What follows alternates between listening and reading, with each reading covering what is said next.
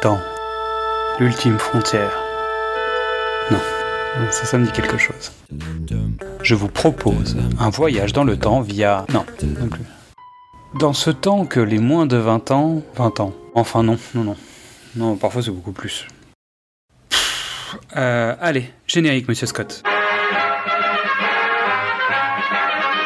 Balzac 0, 0, 79 Champs-Élysées, Paris.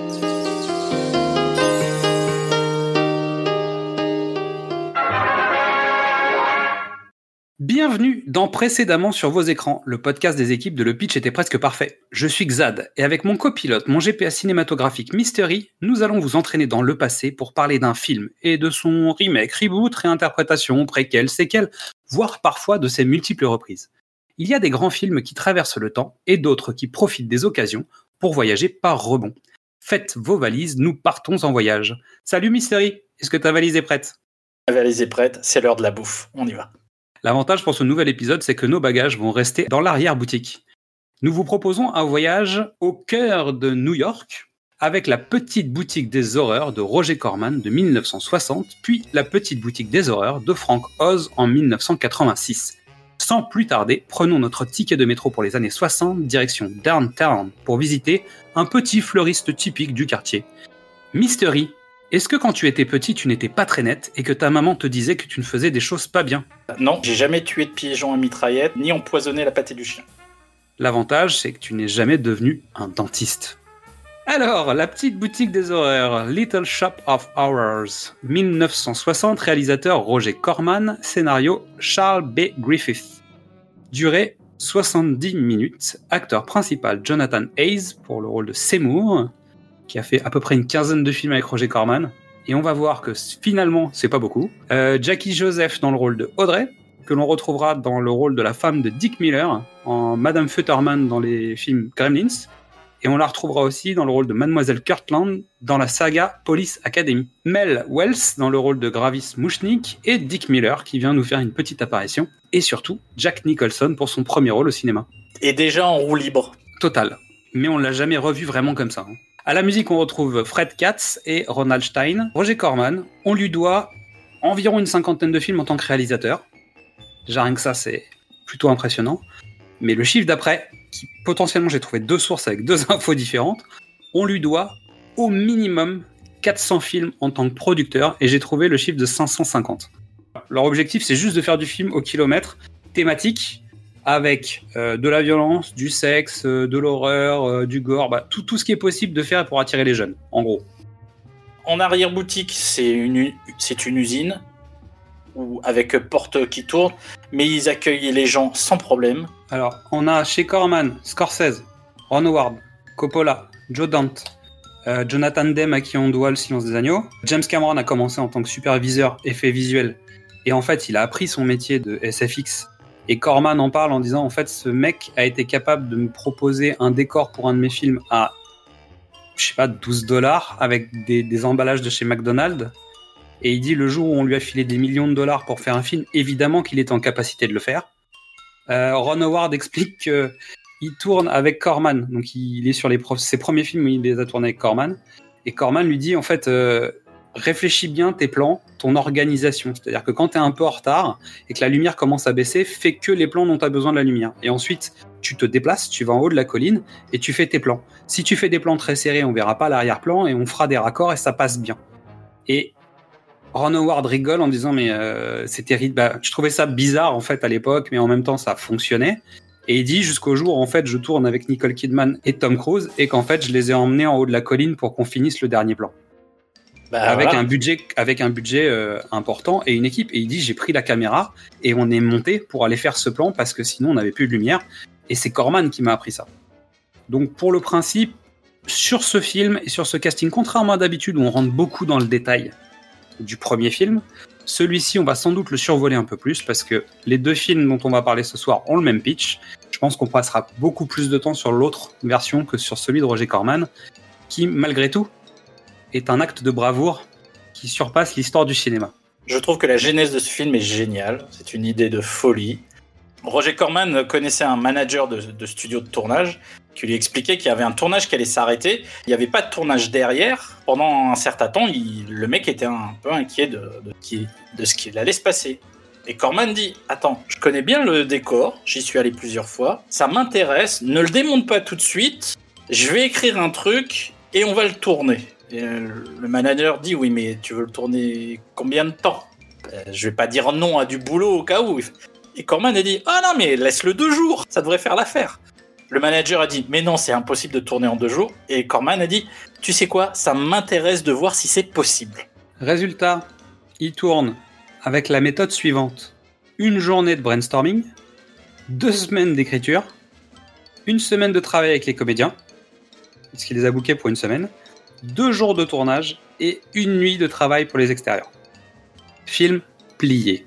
Et, et pour le coup, en fait, voilà, la réalisation est souvent euh, caméra posée et un pied qui panote. hein. Soyons clairs, il y a pas de, il y a peu de découpage. hein. C'est même pas un chant contre chant, Non, non, c'est au théâtre ce soir. un chant sur le côté, un chant sur le côté du chant. Et Et puis même souvent il y a une seule caméra et à la limite il fait deux masters avec un plan différent et en fait il les monte. Point à la ligne. Passons au pitch. Seymour Krellborn travaille chez un petit fleuriste de quartier et secrètement amoureux de sa collègue Audrey. Son patron, désespérant de l'absence de clients dans le magasin, annonce qu'il va devoir mettre la clé sous la porte. Seymour propose alors de mettre en vitrine une plante inconnue qu'il avait trouvée le jour d'une éclipse. Intrigués par l'aspect étrange de la plante, les clients affluent. Il s'avère cependant que la plante a besoin de sang humain, et Seymour éprouve chaque jour, au fur et à mesure qu'elle grandit, de plus en plus de mal à la nourrir. Nous devons profiter de cette éclipse de soleil car elle représente le meilleur tunnel temporel pour se rendre directement en 1960 avec la bande-annonce en anglais de la petite boutique des horreurs. Feed me food. Oh, take it easy, Dracula. What do you think I'm carrying here? My dirty laundry?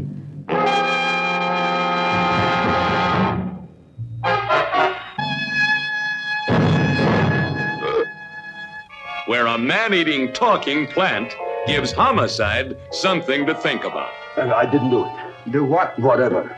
Ever see this man? Man, see picture. and- Why are you so nervous?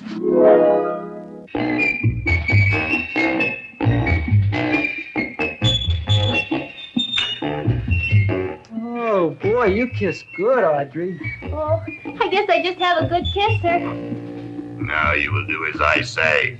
Yes, master. You will go out and find me some food. Yes, master. What's the matter? Don't you like me? Too bony. Too bony. Nobody ever told me that before. Beef is better than veal. Ah, you're such a dodo. What do you call this? Chopped liver?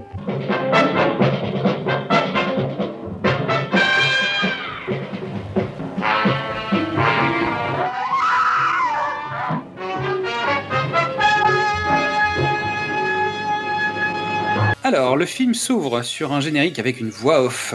Un policier dans un micro qui parle. Euh, c'est tout kitsch, c'est magnifique. On arrive chez Mouchnik Fleuriste avec une dame qui raconte ses aventures et on va la revoir souvent. Elle revient souvent, cette dame. Quelqu'un chante en arrière-boutique, on découvre les différents personnages. Seymour, le, jeune garçon un peu perdu, Audrey, la, la jeune femme euh, plutôt sympathique, et le patron Mouchnik qui est euh, perdu, égaré, j'ai envie de dire. il a le futur book de Tony Stark. Il est tout taillé, il est propre, mais en fait, il sait pas quoi faire de cette boutique. Cette boutique est vide, il y a rien dedans. Il n'y a plus rien. Et en gros, il décide que bon, il faut fermer. Et à ce moment-là, Audrey dit oui, mais en fait, Seymour, il a trouvé une plante qui pourrait peut-être vous intéresser parce qu'elle est un peu étrange. Et donc, Seymour ramène une espèce de plante dans une boîte de conserve qui a une drôle de tête.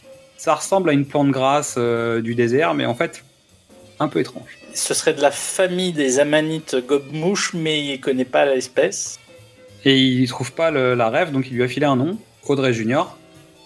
Et au moment où l'autre lui dit mais attends mais qui serait intéressé par ce truc, quelqu'un rentre en disant il paraît que vous avez une... qu'est-ce- quelle est cette plante étrange et intrigante que je viens de voir? C'est Dick Miller qui vient et qui décide euh, bah, d'acheter des fleurs en plus pour les manger. pour les manger sur place. C'est ça parce qu'il il mange des, des fleurs. Cette Audrey Junior, c'est une noix de coco coupée en deux. Alors portée par une alouette euh, méditerranéenne ou pas, je ne sais pas. J'allais poser la question. C'est la plante la plus simple du monde. hein. Il y a un petit peu de feuillage histoire d'eux, mais c'est pas une grande création. Pour le coup, il y aura une sacrée différence avec la prochaine. Ah oui, oui, non, mais. On va pas en dire plus. Mais c'est pas tout à fait la même plante dans le prochain film. Dick Miller arrive en disant non mais c'est génial, il faut il faut montrer ça aux gens, etc., etc. Et tout le monde se ligue un peu contre Mouchnik, qui finit par dire ok ok ok on va on va essayer un truc. Donc Seymour rentre chez lui, on voit on rencontre sa maman, donc on découvre quand même qu'il est un peu tyrannisé par sa mère, qui a un petit problème avec les sirops. Le sirop pour la toux est plutôt euh, utilisé pour plusieurs euh, versions de, de sa fameuse toux évidemment. Euh, donc tout le monde trouve cette plante très jolie et à un moment il se pique et cette plante se met à réagir parce qu'en fait elle va pas bien et, et quand il lui donne son sang, bizarrement la plante grossit Ça va beaucoup mieux, ouais. Et plus ça va, plus la boutique se remplit de gens qui passent, euh, de personnes qui viennent en disant ouais il paraît que vous avez une nouvelle plante, etc. Alors nous on est du collectif des lycéens de machin truc et à un moment il se retrouve tout seul avec la plante qui lui dit Nourris-moi. Feed me. Ça y est, c'est une plante qui parle. Ça, c'était pas dans le résumé. Euh, Seymour euh, comprend pas ce qui se passe, donc il sort se promener. Suite à un incident stupide, un homme passe sous un train, sous ses yeux, et un peu par sa faute. Il essaye de planquer le corps, mais il n'y arrive pas. Il finit par le ramener dans la boutique.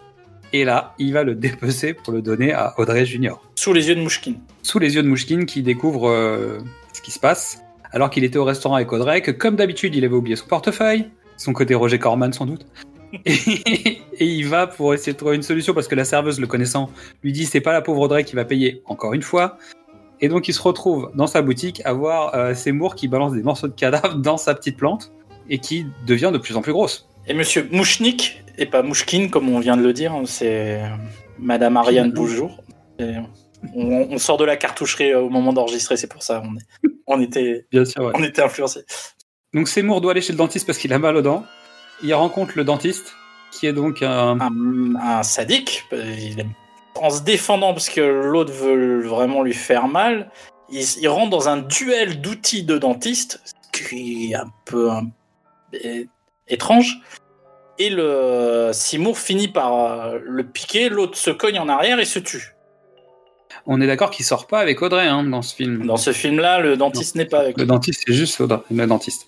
Sauf que dans la salle d'attente, il y a un jeune mec qui a l'air pas tout à fait très net, s'appelle donc Jack Nicholson, et qui attend depuis plusieurs, plusieurs, plusieurs longues semaines, avec pas mal de douleurs dans la bouche, pour pouvoir aller voir ce super dentiste qu'on lui a vraiment chaudement recommandé.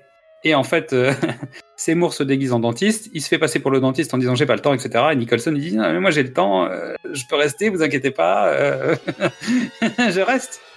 Et donc Seymour s'occupe de Nicholson et ensuite il, il décide d'emmener le cadavre à Audrey Junior. Mais suite à la disparition du dentiste, la police enquête et ils finissent par débarquer euh, là pour poser des questions au voisinage. Euh, Mouchnik est embêté parce qu'en fait il sait ce qui s'est passé et donc euh, il est un peu gêné, etc., etc. Il finit par dévoiler à Seymour qu'il est au courant de la situation. Le club des fleurs a décidé de venir voir Audrey Junior. Ils vont sans doute lui remettre un prix. Donc, tout ça fait que Mouchnik doit absolument se taire et doit assumer le fait de- d'être au courant. Mouchnik découvre que Audrey Junior parle. Un cambrioleur rentre dans la boutique et braque Mouchnik parce que c'est le soir. Euh, Mouchnik se débarrasse du cambrioleur dans Audrey Junior. Exactement. Audrey va sortir avec Seymour. La mère de Seymour l'en empêche. Seymour et Audrey vont dîner à la boutique, mais Audrey Junior parle. Audrey est terrorisée à cette idée, très fâchée. Seymour finit par sortir, tomber sur une prostituée qui ramène à Audrey Junior. Donc là, ça commence à déraper. Et là, on est sur de l'exploitation à proprement parler. Ah, c'est terrible. Le grand jour est venu, tous les personnages restants vivants arrivent avec la grande spécialiste qui doit venir parler de la plante. Et devant la spécialiste, les petites fleurs d'Audrey Junior s'ouvrent avec les visages des différentes personnes qui ont été tuées à l'intérieur des bourgeons. Donc Seymour s'enfuit, il est poursuivi par les enquêteurs. Donc là, il y a cache-cache, euh, qui prennent pas beaucoup de temps à shooter, mais qui, qui servent à rien, qui occupent du temps. surtout. On, on dirait, tu sais, ces plans fixes dans les, dans les Toon Warners où chacun passe d'une porte à l'autre, etc. Mais, mais fait sans cette même mise en scène, donc ça marche pas. On croirait une, une mauvaise comédie de boulevard. Donc il réussit à s'échapper, il revient à la boutique, il s'empare d'un couteau, se jette dans Audrey Junior et une nouvelle fleur montre qu'il a perdu. Fin. Enfin, Triste film. quand t'écris en une semaine, c'est difficile de trouver un ton. Après, ça marche. C'est pas un film important en lui-même, mais c'est une fondation parce que ça va servir à la carrière de War Ashman et Alan Menken. On va évoquer ensuite. Mais écoute, pour un petit film d'exploitation, ça fait le boulot, quoi. On est d'accord qu'il a, il a un impact sur le- la pop culture moderne euh, et sur les films, en tout cas des années 80, 90, euh, voire 2000, avec le lancement de plein de choses, comme un Jodorowsky's Dune.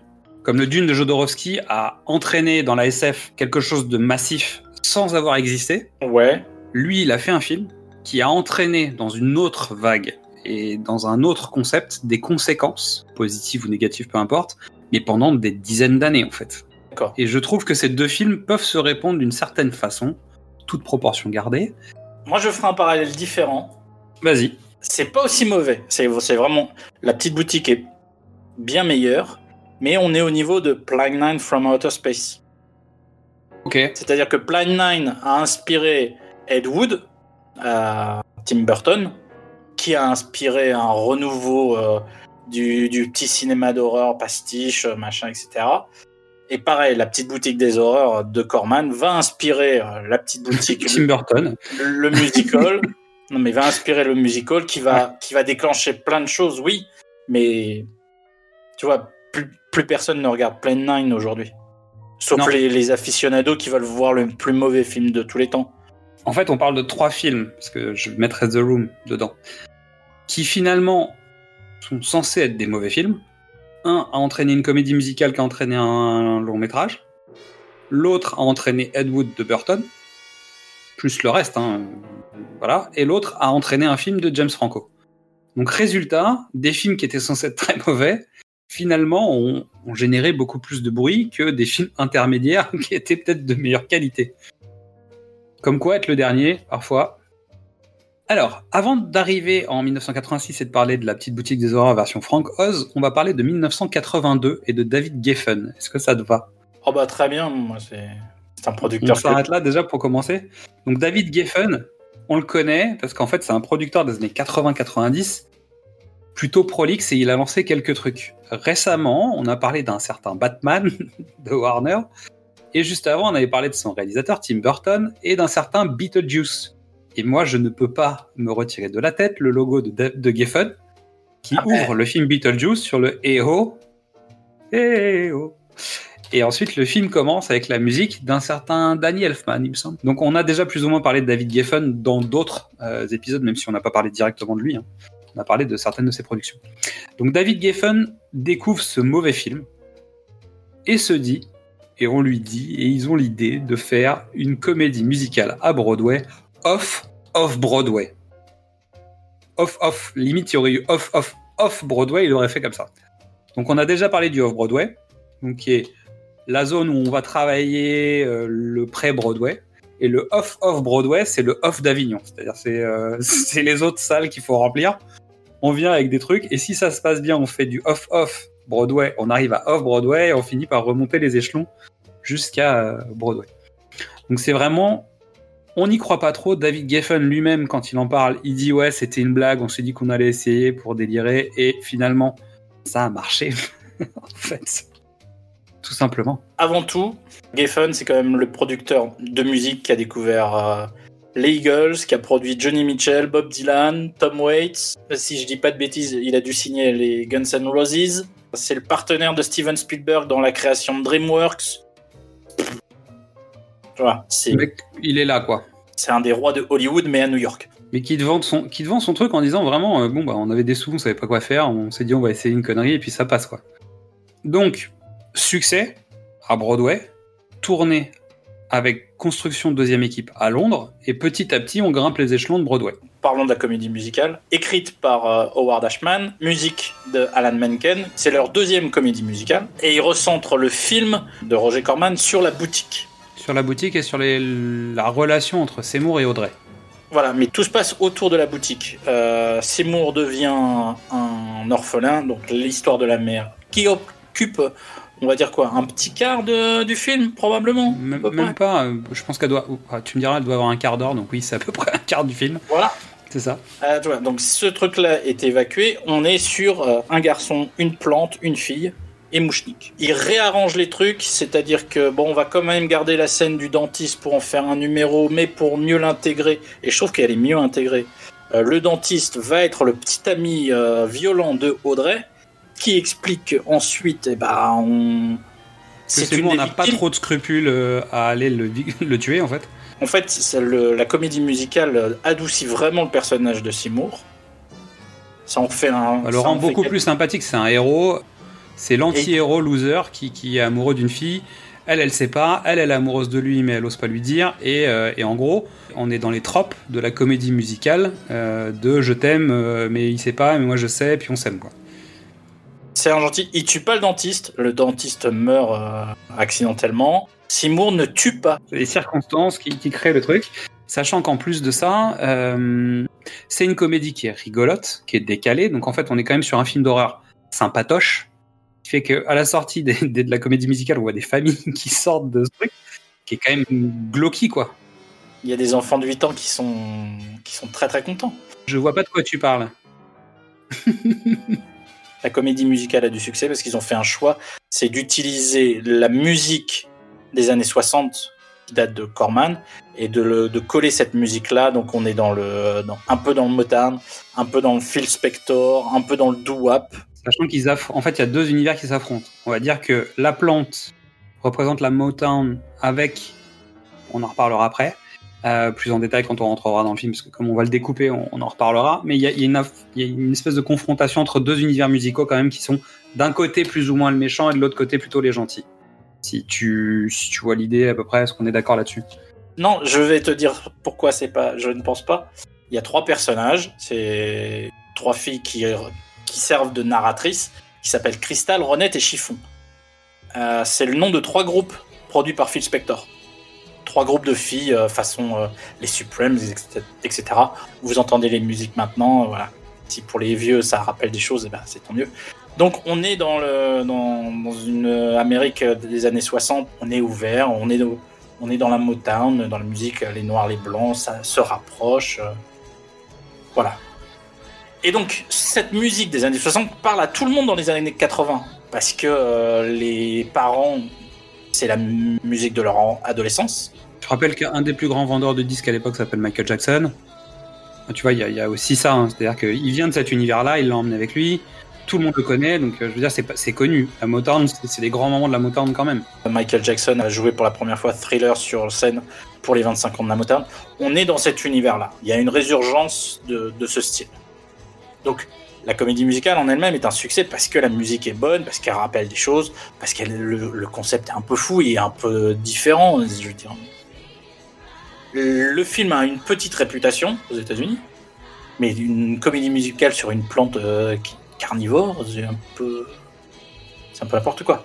Euh, la comédie musicale dure à peu près deux heures et elle différencie encore du film de 86. Et, euh, je peux, je peux spoiler euh, parce que en fait, Audrey découvre le secret, le poteau rose, euh, décide de se sacrifier pour que Seymour euh, passe à l'étape suivante et touche tout. Et Seymour, euh, pétri de chagrin, se jette lui aussi dans la plante. Roméo et Juliette.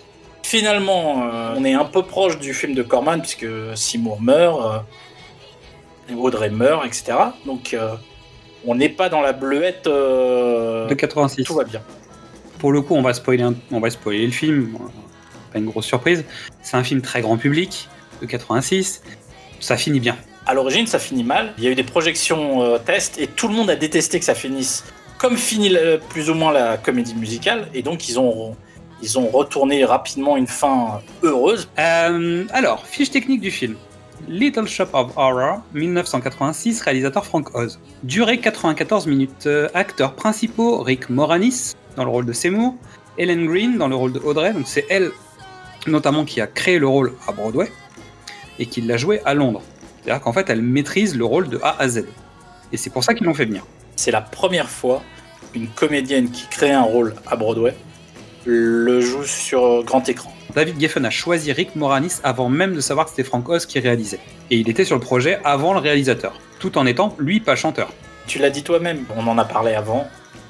Quand t'as Rick Moranis, il peut rien arriver de mal. C'est ça. C'est-à-dire que Rick Moranis rassure les enfants. Il a l'air sympathique ce garçon. Euh, Vincent Gardenia joue le rôle de Mouchnik, Steve Martin joue le rôle du dentiste, Tisha Arnold et Crystal, Michelle Wicks et Ronette, Tisha Campbell, Martin et Chiffon. On va en reparler de ces trois-là.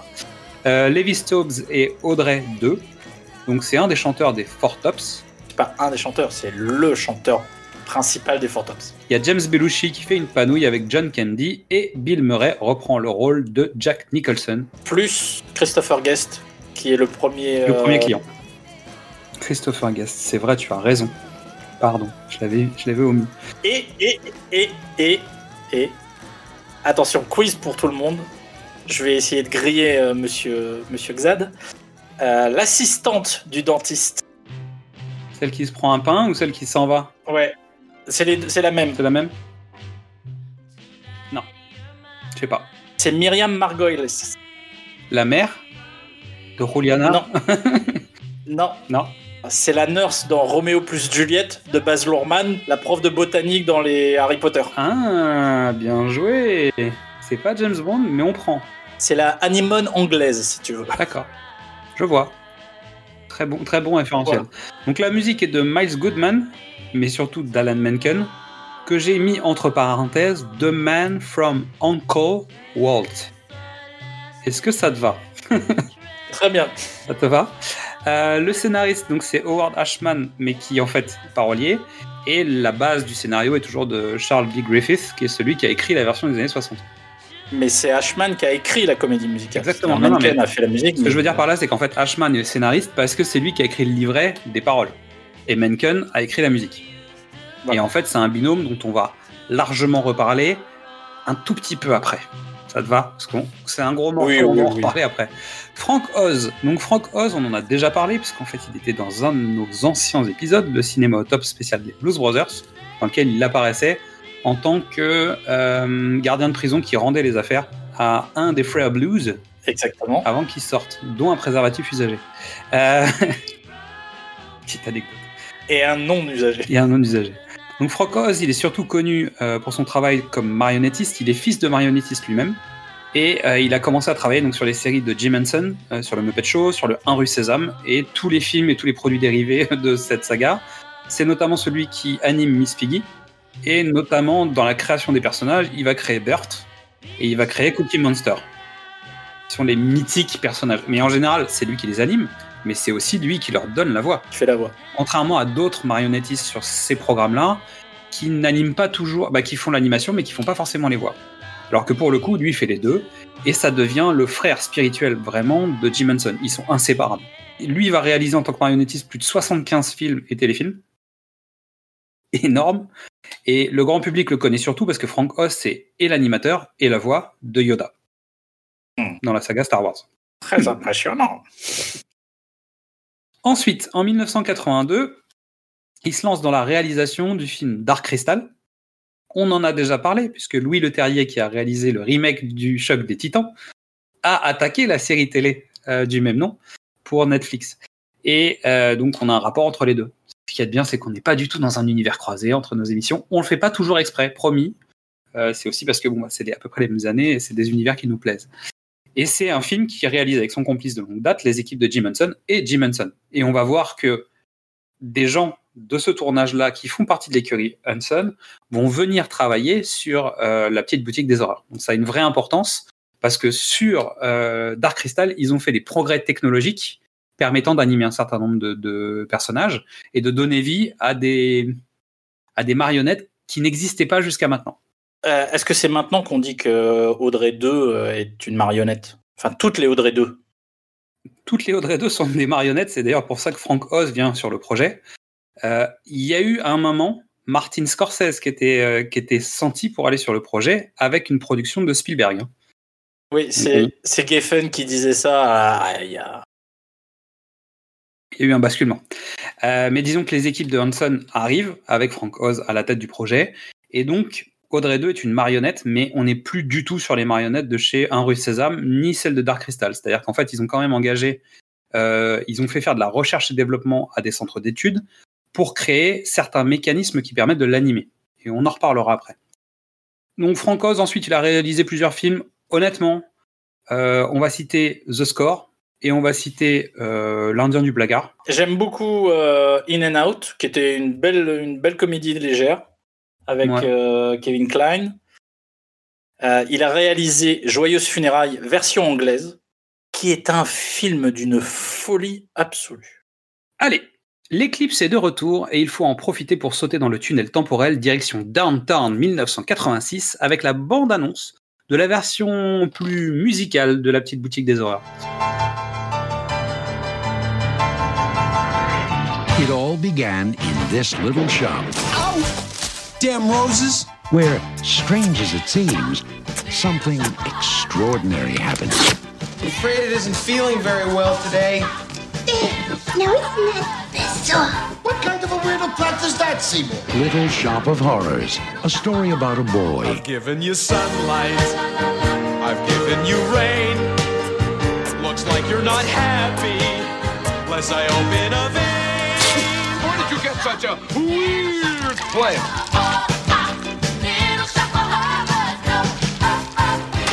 a girl You don't make a nice voice when you live on Skid Row, Mr. Mushnick.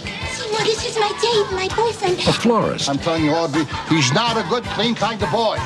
He's a professional. You'll be a dad. You have a talent for causing things. Hey, son, be a dad.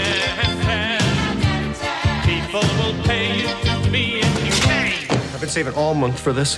I think I need a root canal. I'm sure I need a long, slow root canal. Feed me Seymour. and a plant. Feed me all night long. How am I supposed to keep on feeding you? Whoa! Watch me now. I'm just a mean green mother from outer space, and I'm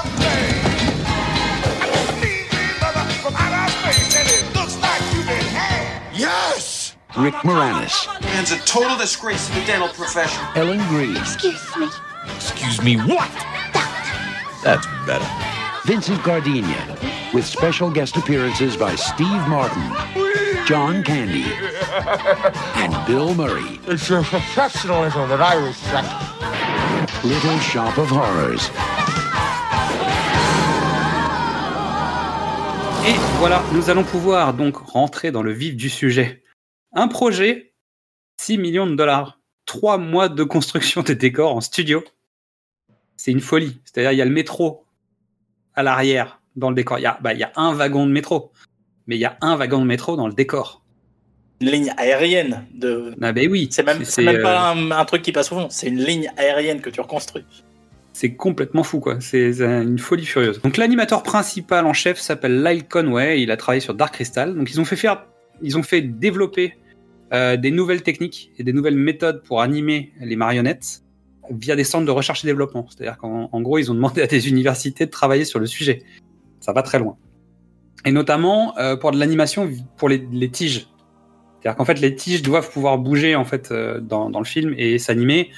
Donc il y a une partie animation traditionnelle, marionnette traditionnelle, et il y a le bout des tiges doivent pouvoir s'animer. Et donc ça fonctionne par des systèmes de câbles en fer avec euh, des têtes de levier, etc. Euh, pour la dernière version d'Audrey 2, donc la, la plus grosse version qui chante et qui danse, il y a 15 animateurs qui la font bouger. Il y a des mouvements de lèvres, des mouvements labiaux, hyper impressionnants, quoi. Au moment des séquences de chant, euh, Audrey 2 dans sa version, dans sa dernière version d'évolution, parce qu'on est, un- on est sur un Pokémon, hein, a une bouche qui, qui réagit comme une vraie bouche. Est-ce que tu veux parler de la méthode pour shooter Audrey 2 euh?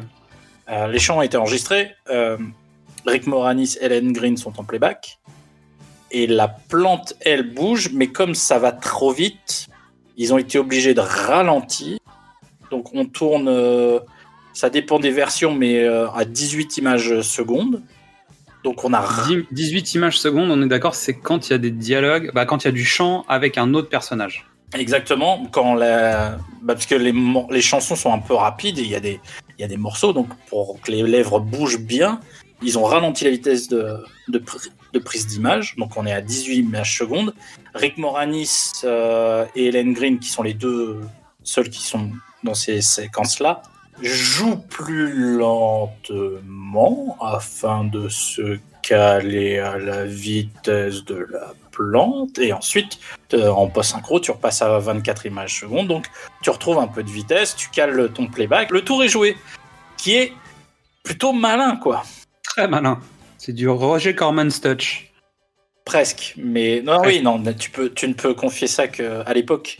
Et même encore aujourd'hui, hein, je pense qu'il n'y a personne. hein. C'est-à-dire qu'aujourd'hui, sur les marionnettes, je pense qu'il n'y a pas de discussion, c'est Hanson. Phil Tippett, Même pas. mais il y est plus. Il est, Non, mais il Phil. Tippett, pour le coup, il est, c'est un expert du stop motion. Oui, C'est tout. C'est-à-dire que c'est le fils, c'est le fils de Ray, Ray Harryhausen, dont on a déjà parlé dans le choc des Titans. Mais c'est juste son, son héritier. Il fait pas de marionnettes vraiment. Il fait du stop motion. Donc ça donne, ça donne des trucs extraordinaires. parce qu'on a suffisamment dit, et notamment euh, Jurassic Park euh, n'est plus n'est plus à, à prouver. Mais euh, pour faire des vraies marionnettes, c'est Hanson.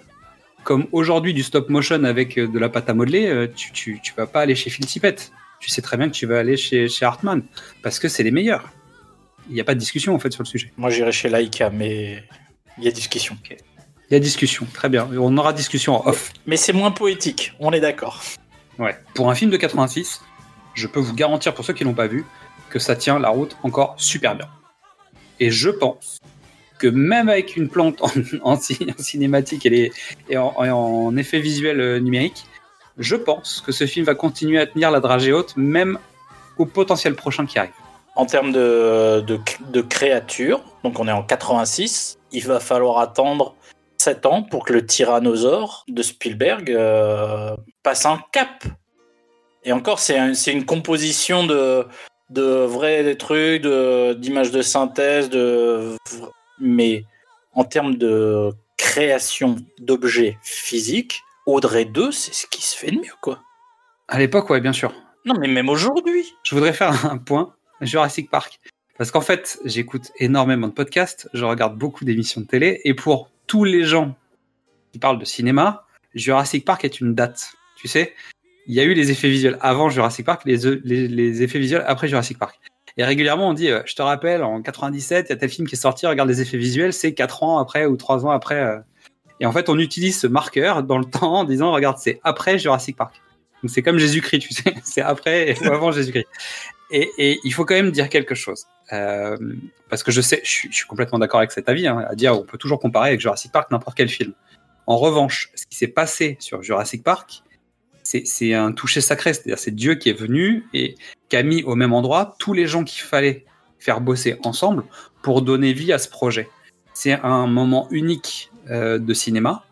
Et en fait, sur les autres projets qui sont autour, qu'on ait mis de l'argent ou pas, peu importe il n'y avait pas la même énergie, le même entrain et le même passage de flambeau, parce qu'en fait, il, s'est vraiment passé quelque chose de cet ordre-là sur Jurassic Park entre les experts du stop motion et notamment Phil Tippett et les experts du digital qui sont arrivés juste à ce moment-là, de chez Lucasfilm et, de Industrial Light and Magic plutôt, et qui, qui ont, se sont mis à travailler ensemble et qui se sont dit, en fait, plutôt que se faire la guerre et se dire, en fait, le stop motion est mort et le numérique va prendre le relais, non, en fait, on va avoir des animatroniques, on va avoir des effets visuels numériques qui vont être dirigés par des gens qui faisaient du stop motion parce que eux savent exactement comment faire déplacer un objet pour lui donner vie.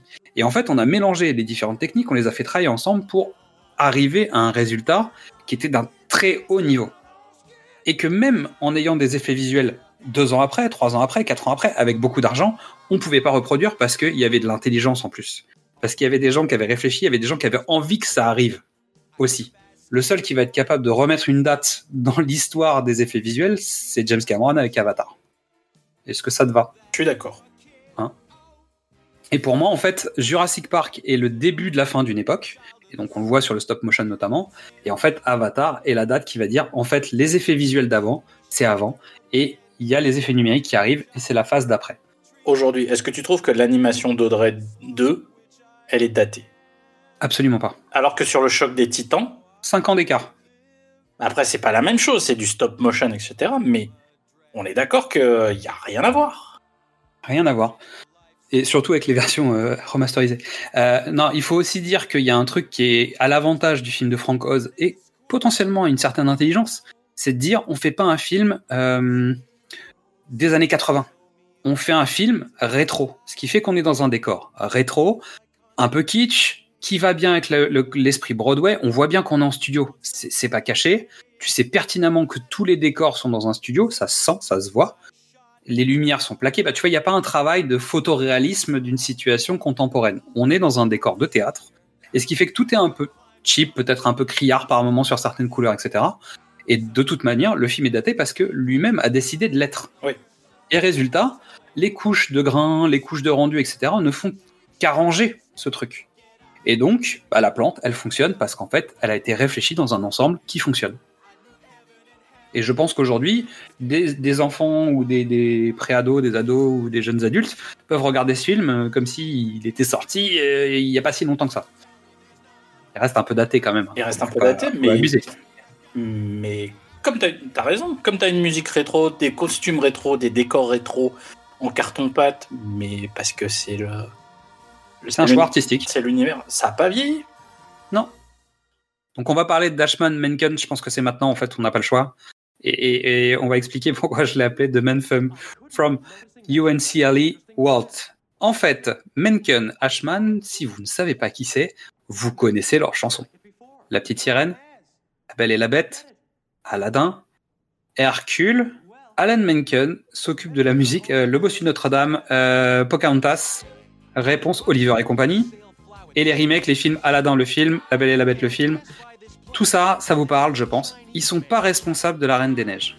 Et Ashman, malheureusement, est pas responsable du tout parce qu'il il est décédé euh, du sida à l'âge de 40 ans, euh, laissant Alan Menken euh, un peu orphelin, je pense, et une partie de Walt Disney Company orphelin. On vous conseille avec Mystery un documentaire qui s'appelle Waking Sleeping Beauty. Tout à fait, qui vous raconte le renouveau des studios Disney, avec notamment la passation d'Oliver Company à la petite sirène. Avec euh, Basile, Taram, Bernard et Bianca au pays des kangourous, tourne, tourne, tourne Et l'arrivée de la petite sirène et de la Belle et la Bête et l'explosion du renouveau de Walt Disney euh, grâce à Menken Ashman, en, somme. La petite boutique des horreurs, c'est la méthodologie de ces deux gars. C'est-à-dire que dans une comédie musicale, et tous les dix films de Disney, ce sont des comédies musicales, il ne faut pas se mentir, Ah, les grands succès en tout cas. les grands succès, on va avoir une structure narrative qui va coller aux chansons, ou les chansons qui collent à la structure narrative, parce que c'est intégré tous les deux, et chaque chanson a une obligation, Une fonction. a une fonction, voilà, a une fonction, et c'est tout le temps la même chose. Et ils feront la même. Et tu, tu regardes les films de Disney, tu fais. Mais oui, c'est la même chose. plaqué. La méthode est la suivante. Alors, dans le cadre de la petite boutique des horreurs, on ouvre sur une musique très sautillante et enjouée, alors qu'on raconte des choses sombres, effrayantes et morbides. Ça, c'est juste pour dire, ne vous inquiétez pas, ça va bien se passer. D'accord? Donc, ça permet de dire. Puis après, Tariq Moranis, tu fais, ouais, c'est bon, les enfants vont être protégés, tout va bien. Euh, ensuite, on a une chanson de présentation et de contexte des personnages. Une présentation sur les objectifs et les rêves de chaque personnage, en général au milieu de la pièce avant l'entracte. Et ensuite, juste après l'entracte, une chanson sur la motivation ou le secret caché. Et il y aura ensuite euh, la résolution, le pacte, l'intrigue euh, de rebond, etc., etc. Et en fait, on regarde La Belle et la Bête, par exemple, c'est tout simple. La Petite Sirène, pareil. Première chanson, qu'est-ce que je veux faire dans la vie? Je veux pas être ici, j'en ai marre. La Belle, ah, moi je lis des livres parce qu'en fait les gens sont débiles, j'ai envie de faire autre chose. Et ben, la plaquer, La petite boutique, ça, la première chanson, ça s'appelle euh, Skid Row Downtown. Et voilà, c'est les personnages qui disent Je veux pas rester ici, je veux m'en sortir, je veux m'en sortir. je veux partir là-bas? Voilà, je, tu veux je dire? veux partir. Ensuite, ensuite Seymour et, et Audrey euh, ont une histoire qui commence un peu, c'est difficile, tu ne sais pas, euh, tu hésites. Audrey a un rêve. Euh, Somewhere That's Green en anglais. Un petit hiver. C'est la même chanson qu'Ariel. Et ensuite, il y a un méchant qui va commencer à vendre un petit peu ses idées. On est chez Gaston. Voilà. Et surtout, on a trois filles qui chantent les chansons. Et excuse-moi de te dire que l'aspect Motown, on l'a retrouvé dans Hercule. Parce que si c'est pas les muses d'Hercule, on s'en sort pas. Hercule, ils avaient envie de faire gospel. Donc, euh, c'est mais c'est les mêmes orchestrations, c'est les mêmes mélodies, c'est les mêmes. C'est les mêmes chanteuses. T'es dans le gospel quand même, puisque t'es sur du Motown et t'as des chœurs Motown, donc tu sais comme moi que ça vient du même, voilà. exactement la même origine.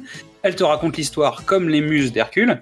On, on est exactement dans le même concept. Mais pareil. Et en plus de ça, j'ai noté en français et j'ai vérifié en anglais, c'est quasiment la même chose. Il y a un moment, la plante qui dit Je suis ton ami, je suis ton génie.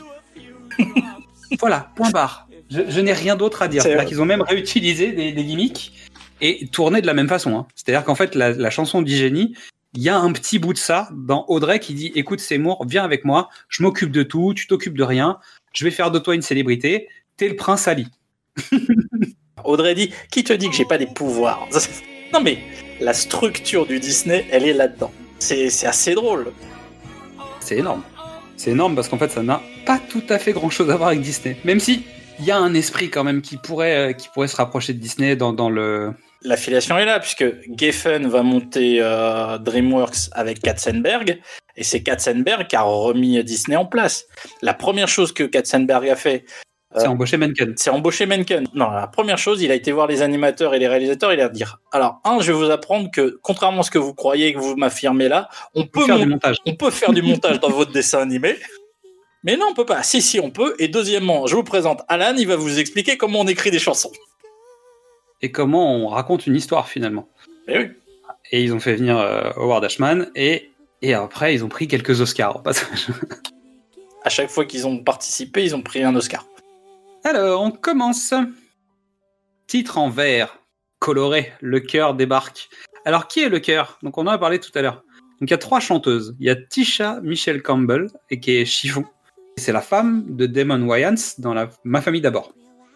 Il y a Tishina Arnold, qui est donc dans la série Martin avec Martin Lawrence, qui est dans Tout le monde déteste Chris de Chris Rock, et dans Ma famille d'abord avec Damon Wayans. C'est-à-dire que c'est la femme de la black exploitation pour nos séries télé en France. Il n'y a pas tant de séries Black Exploit comme ça euh, dans les années 90-2000. Il y en a 4-5 et elle est sur 3 sur 5, ce qui est quand même plutôt pas mal. Tyler Perry avait pas encore débarqué sur BET. Et... on n'avait pas Et trop le choix. Tishina Arnold, en fait, la suit parce qu'elles sont copines d'enfance. Et donc, en gros, l'une travaille, l'autre travaille. Plus ou moins. Parce qu'elle elle raconte, en fait, elles sont venues toutes les deux au casting. L'une savait chanter, l'autre aussi. Mais il y en a une des deux qui savait pas danser. et la troisième euh, est donc une chanteuse, tout court. Pour le coup, euh, elle a pas fait, elle est pas comédienne, elle est chanteuse. Et on la retrouve dans certains singles de du retour électro, French touch euh, lointaine d'un David Guetta certain, sans avoir travaillé avec lui. hein. Mais on est dans cette vague euh, musicale là pour un de ses grands singles, tout le monde aura oublié très certainement.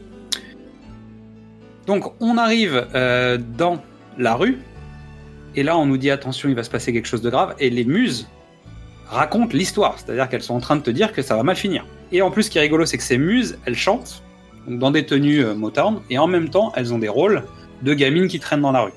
Et régulièrement, en fait, elles alternent entre ces deux rôles, en tout cas au démarrage du film, puis après ça se tasse un peu une fois que l'in- l'intrigue est bien installée.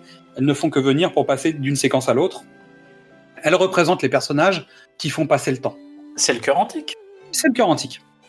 Et il n'y a pas d'amont, à nouveau. On a déjà eu cette conversation aussi. Donc, Audrey arrive, elle a un œil au beurre noir, très mal maquillé, très Broadway, tu sais, c'est très théâtre. Voilà, donc on- même ça, on l'assume, c'est-à-dire qu'on en revient à l'histoire des décors. En gros, on commence par le contexte. Seymour est orphelin, il travaille là, Mouchnik l'a accueilli chez lui, le fait travailler, l'héberge. Ah. Donc en fait, c'est son père.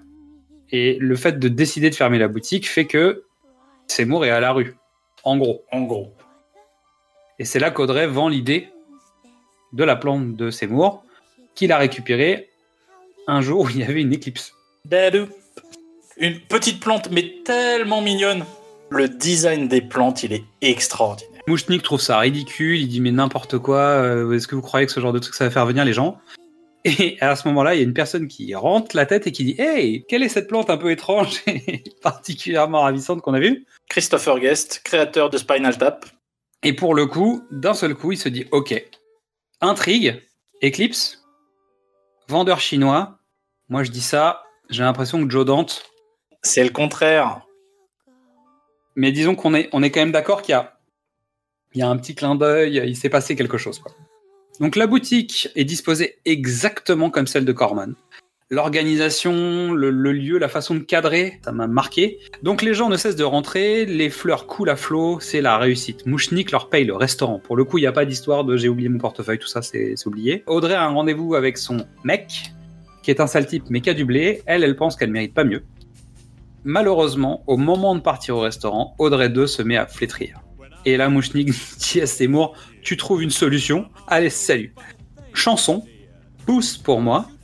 Seymour qui essaye de comprendre, il l'arrose, il lui dit que tout va bien, etc. Il se pique sur une rose, symbolique. La belle et la bête, tout ça.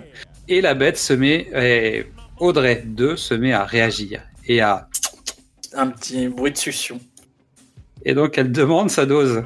Et Seymour comprend ce qu'il doit faire, il lui donne du sang. Et on se retrouve à nouveau sur une plante qui se réveille. Pour l'instant, elle ne parle toujours pas. Et elle pousse en stop motion. Au départ, elle a pas de feuilles et une fois qu'elle a eu du sang, elle a deux magnifiques feuilles euh, de part et d'autre qui lui poussent euh, comme des bras. Seymour doit passer dans une émission où on reçoit des freaks, quand même. Des, des surprises. C'est pas, Oui, d'accord. c'est pas le bureau du paranormal dans Ghostbusters 2, mais L'animateur, c'est Will Padbill, qui présente Monde débile, et c'est John Candy, avec la voix d'un certain Jack France en français. ah, je l'ai vu. Je l'ai... Alors, Eh, je sais, je te connais. alors, non, j'en profite. Piège. Profites-en parce qu'il y a débat. Euh, non, non, pas débat. C'est la, la petite boutique des horreurs est un des euh, seuls films où je préfère la VF. Je ne connaissais pas la petite boutique des horreurs en version originale. Donc pour pouvoir bosser, je me suis dit de toute façon, il faut que je revoie mon film d'enfance. Et donc je l'ai revu en français d'abord, et ensuite je l'ai vu en version originale. Ashman écrit, écrit bien, hein, mais je trouve que les rimes de la VF sont plus riches et plus intéressantes. Alors juste pour les citer, donc en fait pour les doublages, il y a des doublages de dialogue. Donc notamment Helen Green et c'est doublé par euh, Céline Montserrat, Oui, comme d'habitude. hein, comme d'habitude. En revanche, il y a des versions chanteurs. Rick Moranis est doublé par Pierre Reggiani à la chanson, et Helen Green par Marie Ruggieri. Ok, D'accord On a Gérard Rinaldi qui double Steve Martin. la classe. Et c'est Bernie Lyon qui double euh, Audrey 2. Euh, la chanson du dentiste, c'est mon introduction. Mon pote est arrivé en disant Oh, regarde cette scène Extraordinaire. Je fais Alors, rembobine, on regarde le film depuis le début. Et donc moi, pour la petite histoire, je l'ai vu au cinéma. Oh, donc après, débrouillez-vous avec ça. euh, faites le calcul en fonction du nombre d'épisodes et ce que j'ai vu au ciné, à quel âge j'ai été voir quoi, parce qu'à force, vous finirez par savoir. Petit indice, normalement, la DAS aurait dû intervenir. Tout à fait. Donc l'émission de radio, John Candy, la plante bouge et essaye d'attraper les fesses de l'assistante qui est bien penchée. Évidemment, euh, Rick Moranis, le pauvre, euh, s'en rend compte, essaye de l'empêcher euh, de faire ça. Audrey arrive au travail avec le bras en écharpe. Son mec la tabasse, mais ça c'est parce qu'il l'aime bien. C'est normal, tu vois. Elle avait fait une bêtise et s'est un peu fâché. C'est logique. Donc, Audrey chante sa chanson d'amour pour Seymour, le rêve américain, la banlieue des années 60, un petit clin d'œil à l'oiseau en dessin animé. Ouais. ça aussi. Petit clin d'œil à Disney. Réunion Tupperware à la maison, la totale. Pendant ce temps-là, la boutique est pleine et Seymour est HS. Il a des pansements à tous les doigts, il n'a plus de sang, il est en anémie. Donc Audrey accepte d'aider Seymour à changer de garde-robe et à aller à un moment avec lui. Mais débarque Steve Martin, les blousons noirs. Contrairement au film de Corman, là, le personnage du dentiste est inspiré de Gene Vincent, rocker des années fin des années 50, début des années 60, tout en tout en cuir noir. La belle euh, coupe blanche de Steve Martin est teinte en noir, donc voilà, on a, un- on a Noir, un, noir profond, quoi. on a un vrai rocker, quoi. Avec sa Harley et son perfecto. Et donc il nous raconte qu'en fait il a toujours torturé des animaux euh, et que finalement sa mère lui a dit Je sais ce que tu vas faire dans la vie, tu vas devenir dentiste.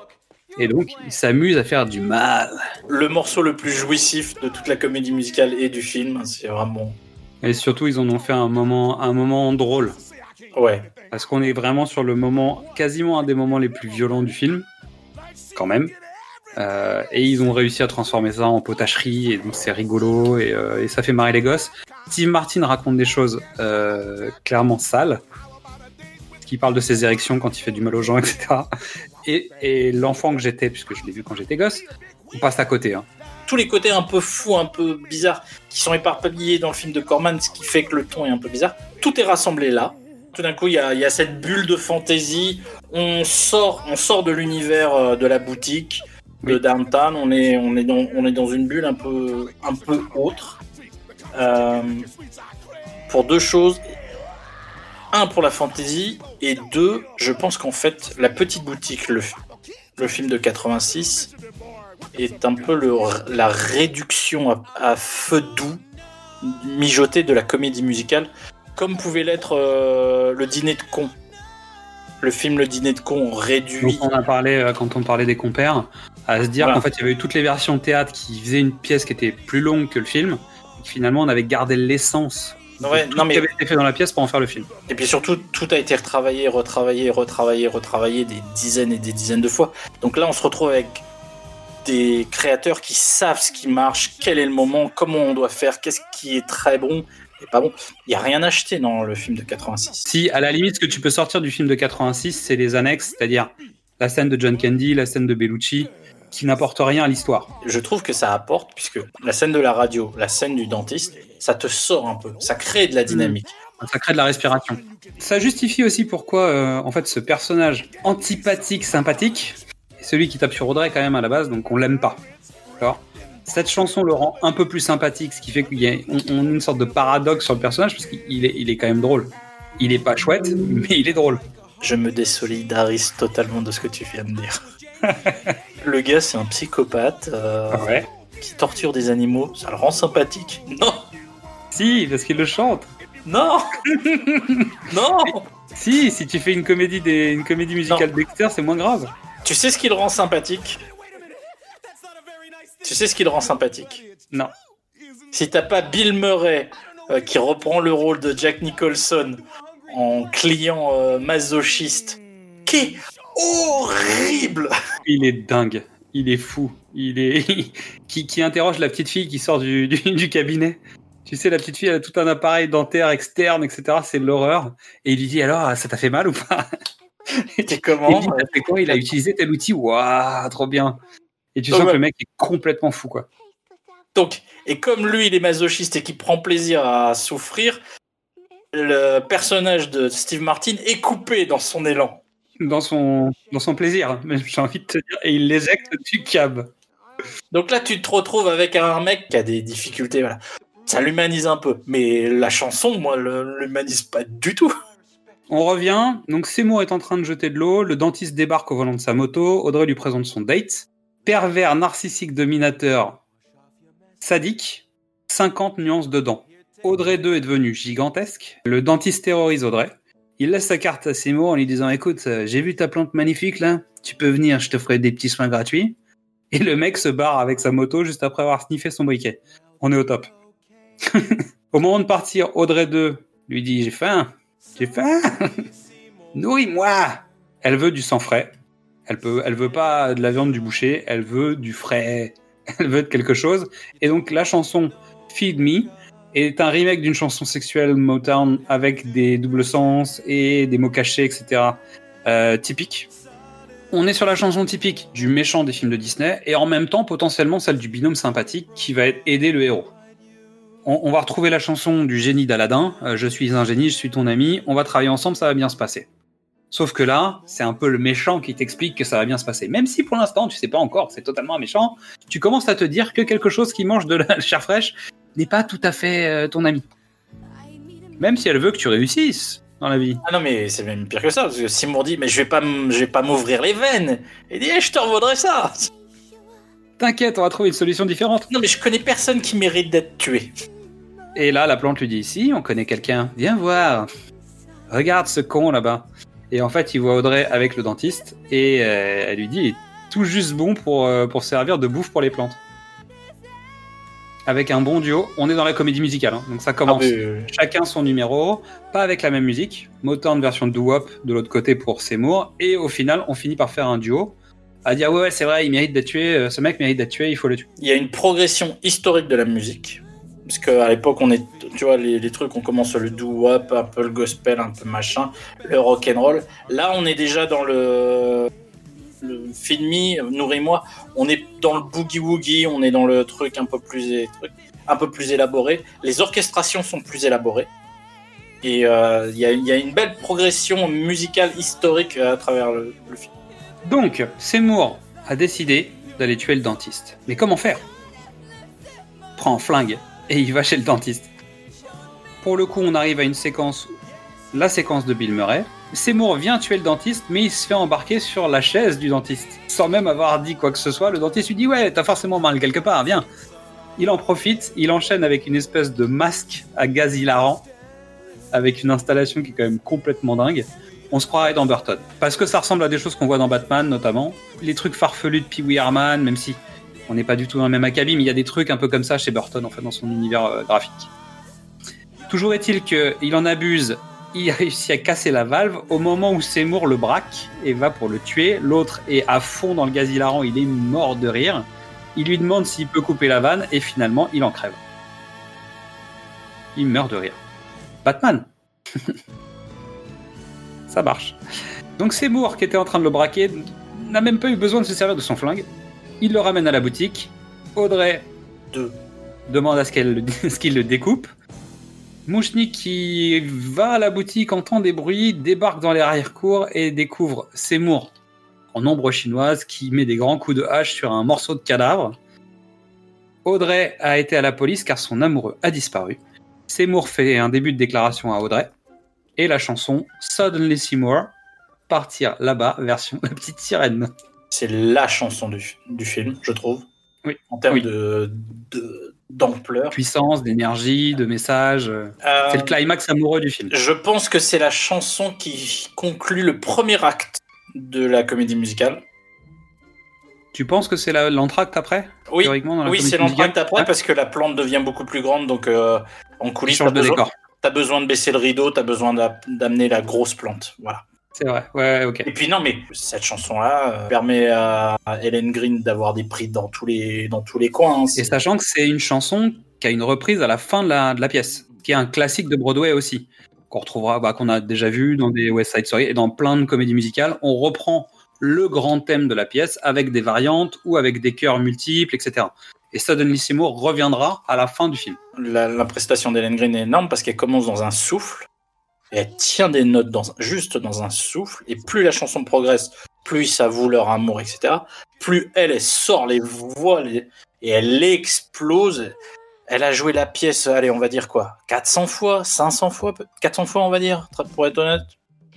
Elle maîtrise tout, mais à mort. Elle envoie du bois, mais comme pas possible. Et en fait, elle suit le parcours d'Audrey 2.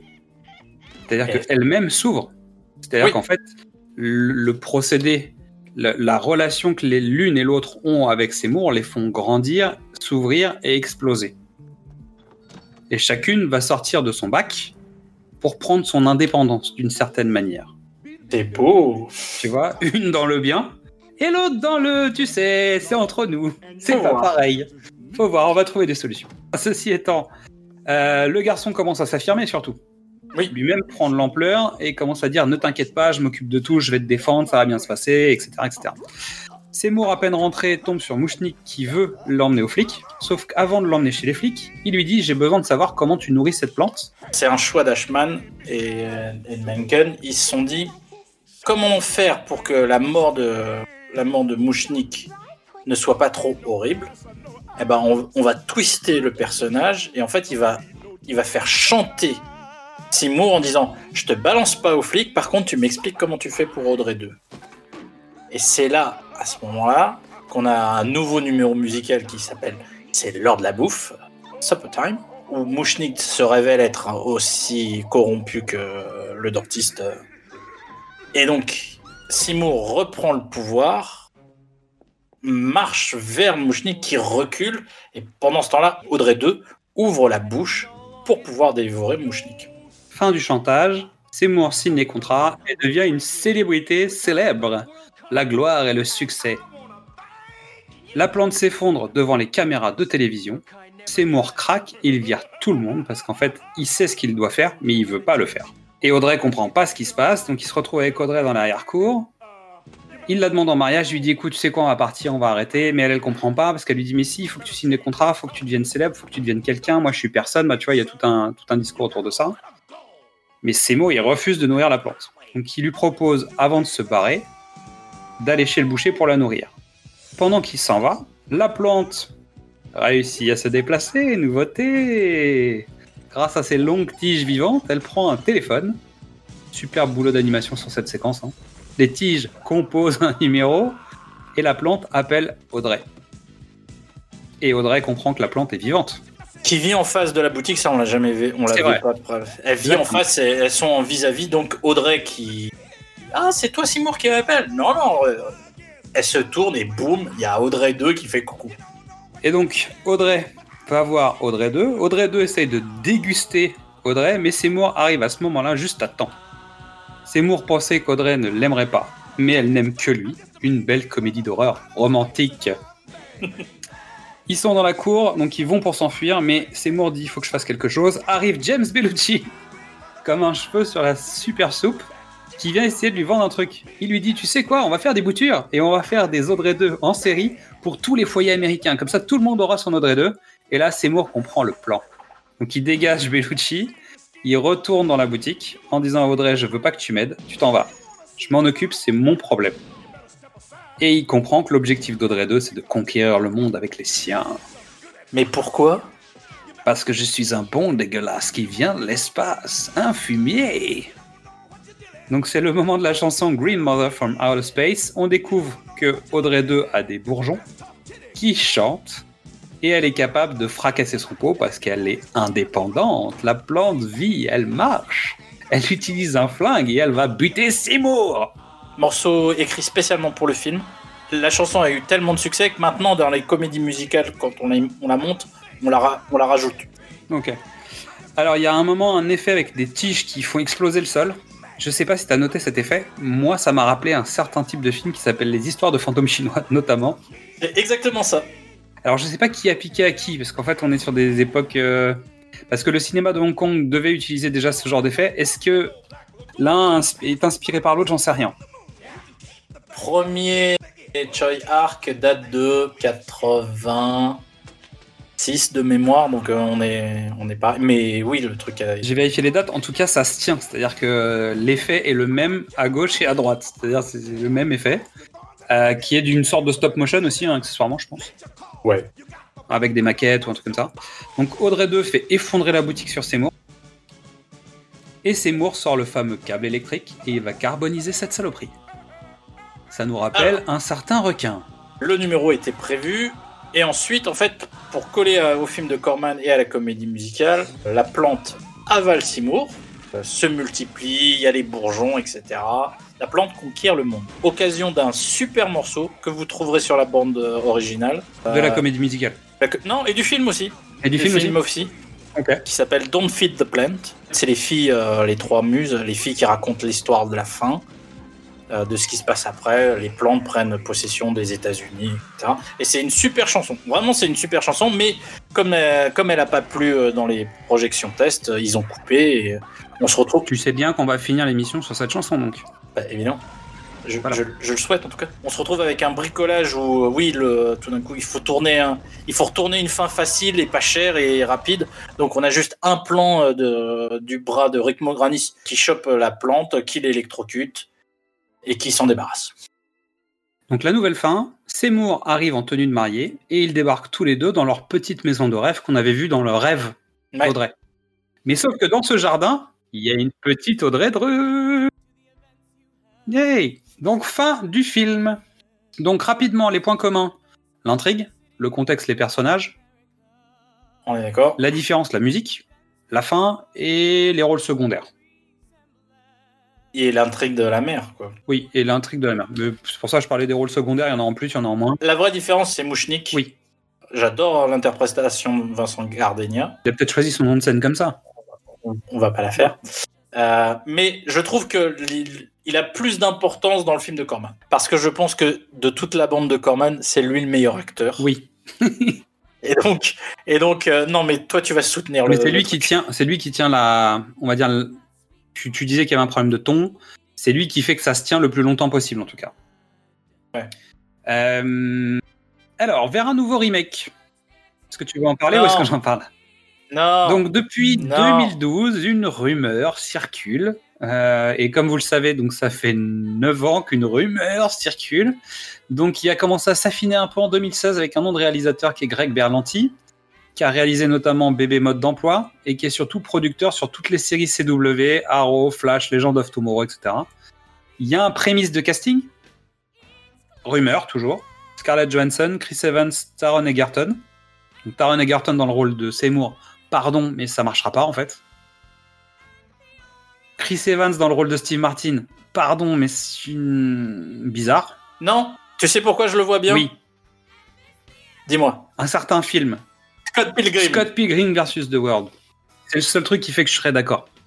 Parce qu'il le fait bien. Il le fait bien. Ça marche. Il, il arrive à avoir un deuxième degré sur lui-même tout en étant lui-même, ça marche. J'ai du mal avec l'idée de Scarlett Johansson, je l'avoue. Scarlett Johansson, elle, peut, elle pourrait faire un frigo dans la version euh, américaine de Eve. Ça marcherait. Elle a fait un téléphone, tout est possible. Aujourd'hui, tu demandes à une fille glamour, euh, bl- blonde, euh, qui fait années Est-ce 50, que t'as machin. besoin tu- d'avoir une fille glamour? Ah bah oui, Audrey, Ellen Green. Ellen Green, en fait, elle était, elle était apprêtée. Elle était pas si glamour que ça. C'était une femme qui était un peu effacée. Non mais, non mais ce que je veux dire glamour, non mais dans ce que je veux dire glamour, c'est le l'esthétique glamour des années 50-60. Aujourd'hui, il y a pas, tu vois, ça colle pas à tout le monde. Tu mets pas Rooney Mara ou euh, ou Sofia Vergara ou Ah non, tu mets pas Sofia Vergara dans ce rôle-là. Surtout pour chanter, c'est potentiellement compliqué. Non mais tu vois ce que je veux dire? C'est le- le- L'esthétique des années 50 fonctionne pas avec tout le monde. Oui, oui, c'est vrai. Tu as raison. Elle fonctionne avec euh, Scarlett Johansson. je, je pense qu'elle a le physiquement, en tout cas, le physique qu'elle a, en tout cas au cinéma aujourd'hui, fait qu'elle est pour moi sur la strate du dessus et qu'il faudrait quand même quelqu'un euh, d'un niveau, en tout cas, d'une symbolique euh, et physique en dessous. J'ai du mal à exprimer ce que je veux dire, mais je pense qu'elle a un poil, elle a un poil trop. Ouais. Même si je comprends le, ce que tu expliques toi. hein, et je- je- Mais tu vois, dans, dans euh, Jojo Rabbit, elle est hyper euh, simple et machin, et ça passe. Ouais, ça marche. ouais. Non, mais Scarlett, Non, mais elle, elle- elle- elle joue ce qu'elle veut. Euh, la voix d'Audrey, 2, serait interprétée par Billy Porter, qui est au top de la notoriété en ce moment aux États-Unis. Et je pense que si lui a dit oui, euh, le projet a plus de chances de- D'aboutir. d'avancer. Euh, je t'avoue que Grill Berlanti, ça me fait pas rêver en fait. Non. On peut le dire. CW, ça me fait rire, mais euh, ça me fait pas rire en fait. Non, mais soyons honnêtes, le mec, c'est c'est un mec de notre génération, donc euh, comme toi, il a été dû, il a dû aller voir la comédie. Lui, il a vu la comédie musicale quand il était petit, il a vu le film, il est marqué. Ça me ça me paraît pas scandaleux.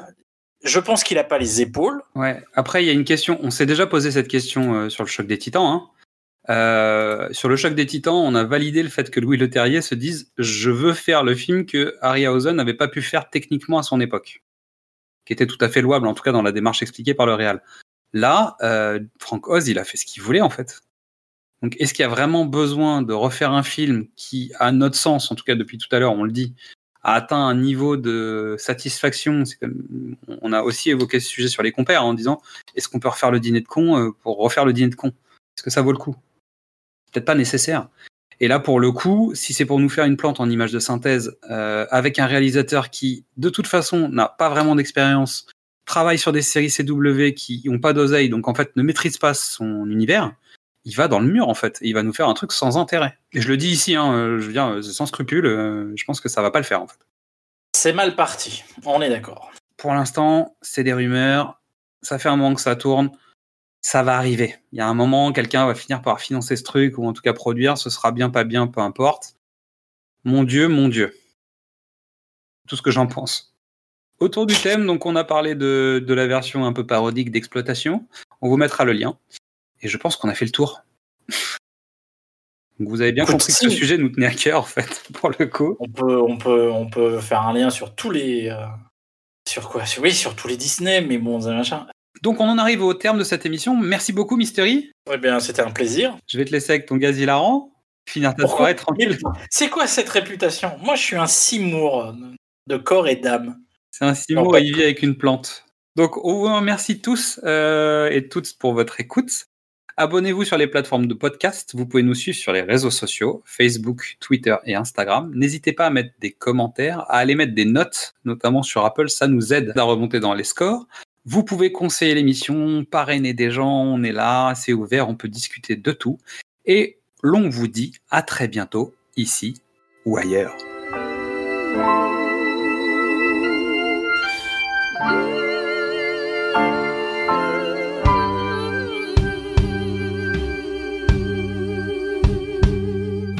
subsequent to the events you have just witnessed.